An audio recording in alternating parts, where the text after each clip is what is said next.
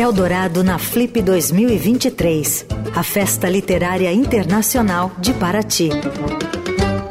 Grande festa que terminou ontem, mas está aqui o Biratã Brasil para contar para a gente um balanço também do fim de semana e de todo o evento que ocorreu em Paraty. Oi, Bira, bom dia. Bom dia, tudo bem? Tudo certo. Que balanço dá para fazer desses dias de flip, hein? Olha, essa foi uma flip bem diferente de todas. A começar pelo apagão, que acho que vai ser um, um dos grandes momentos a ser lembrados dessa flip. Claro, não foi proposital, mas uma série de fatores, mas implicou em muitos problemas à cidade é, e também até nos eventos paralelos. Enquanto a flip principal conseguiu ali driblar com geradores, é, as, é, vários eventos paralelos ou foram cancelados ou tiveram que acontecer à luz de velas, mas sob um calor tremendo, enfim. Mas é, alguns números podem explicar um pouco como foi essa flip. É, eles divulgaram um balanço nesse domingo, citando sempre a prefeitura, a flip recebeu 27 mil pessoas esse ano, que seria um público 10% maior do que em 22. 22, além de ter sido nesse, nesse mês de novembro, tinha a Copa do Mundo também, então pode ter diminuído a presença um pouco por conta disso. E a venda de ingressos foi 10% menor esse ano. É, isso já era, de uma certa forma, esperado por conta da falta dos famosos nomões, que a gente até comentou já aqui, né? A, e, o, e em contraposição a isso, os eventos paralelos foram marcados por muita gente esperada, conhecida. A Conceição Evaristo fez umas duas ou três palestras em, nesses eventos paralelos e levou pequenas multidões para cada uma desse, desses lugares. Então, você já nota aí que o público ok, quer conhecer novos autores, quer descobrir novas literaturas, mas também quer ver o seu é, ídolo, a presença daquela pessoa que realmente é, ela acompanha. Tanto que a penúltima mesa da Flip, que reuniu o Itamar Vieira Júnior, ontem de manhã, foi a única, até pelo menos o início da, da Flip, na quarta-feira, a ter os ingressos vendidos antecipadamente.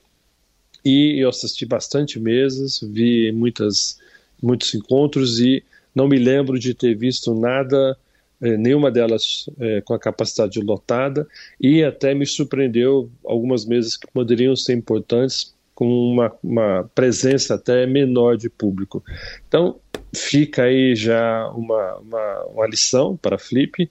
Também foi anunciado que o ano que vem deve acontecer em setembro, não está batido o martelo, mas é provável que já vá para o mês um pouco melhor problemas em condições climáticas e também para favorecer é, o convite para os autores, porque geralmente nessa época muitos autores estrangeiros estão com a agenda já tomada, já preparando para o final do ano, então dificilmente consegue trazer nomes muito grandiosos para a Flip nessa, nessa época. Então setembro pode ser que melhore também.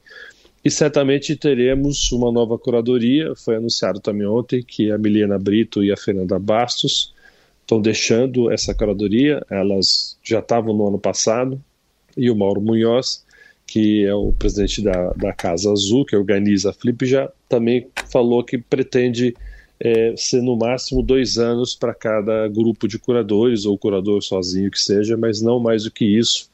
É, então, as duas deixam agora aqui. Acho que foi uma passagem muito importante, deram presenças é, famosas, importantes na, na, na, Flip. Eu acho que uma das mesas que mais foi interessante em termos de conteúdo, uma que reuniu a espanhola Alana Porteiro e a equatoriana Mônica Alreida.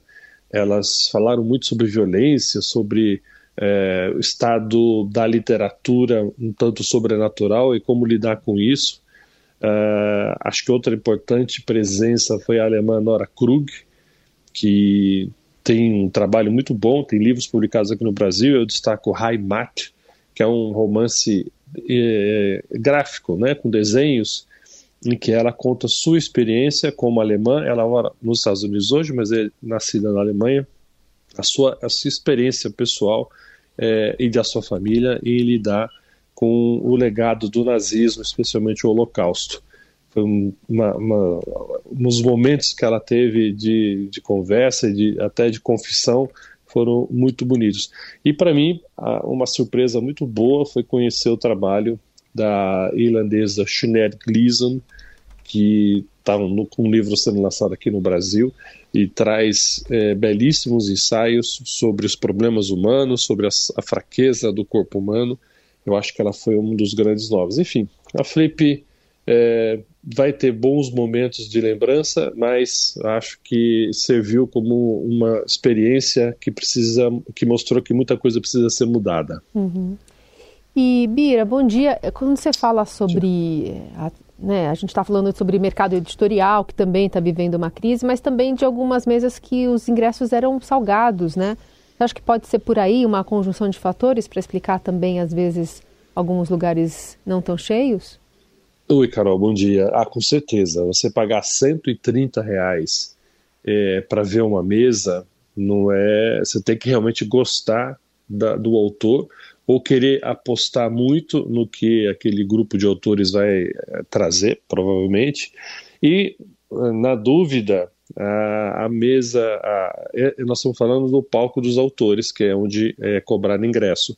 Do lado fica, ficava, deve manter o palco da praça, que é onde você pode assistir gratuitamente por meio de um telão. Né? Você não participa ali vendo diretamente o, o, grupo de autores, mas você ouve tudo que se fala lá dentro.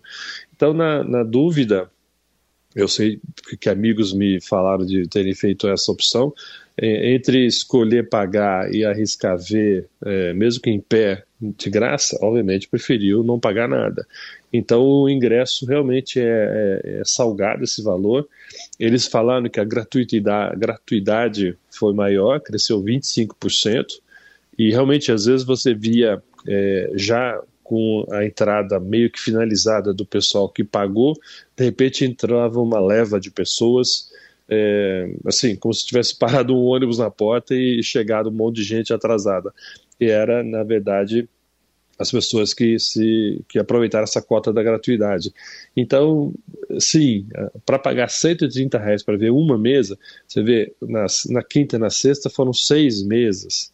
Então é, é, é são é quase mil reais que você paga ali só para só de ingresso, uhum. é, para um dia só e num, às vezes numa experiência muito às, às, escuras, você não sabe o que vai vir, pode dar certo, mas pode não dar certo, e aí? Então você tem que estar com uma boa renda para poder fazer isso. Só para teve gente que chamou de apocalipse?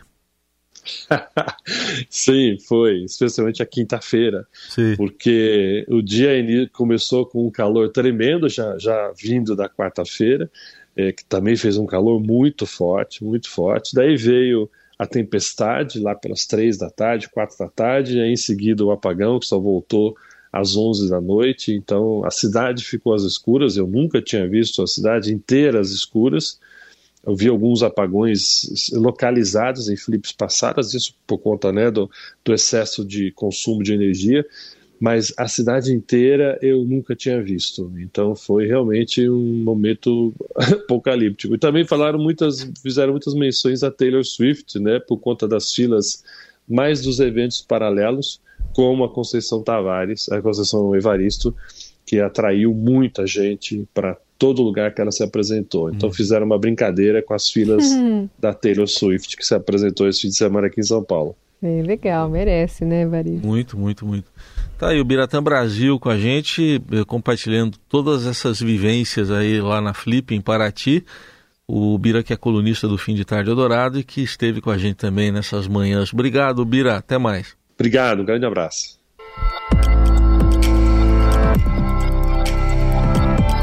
Eldorado FM.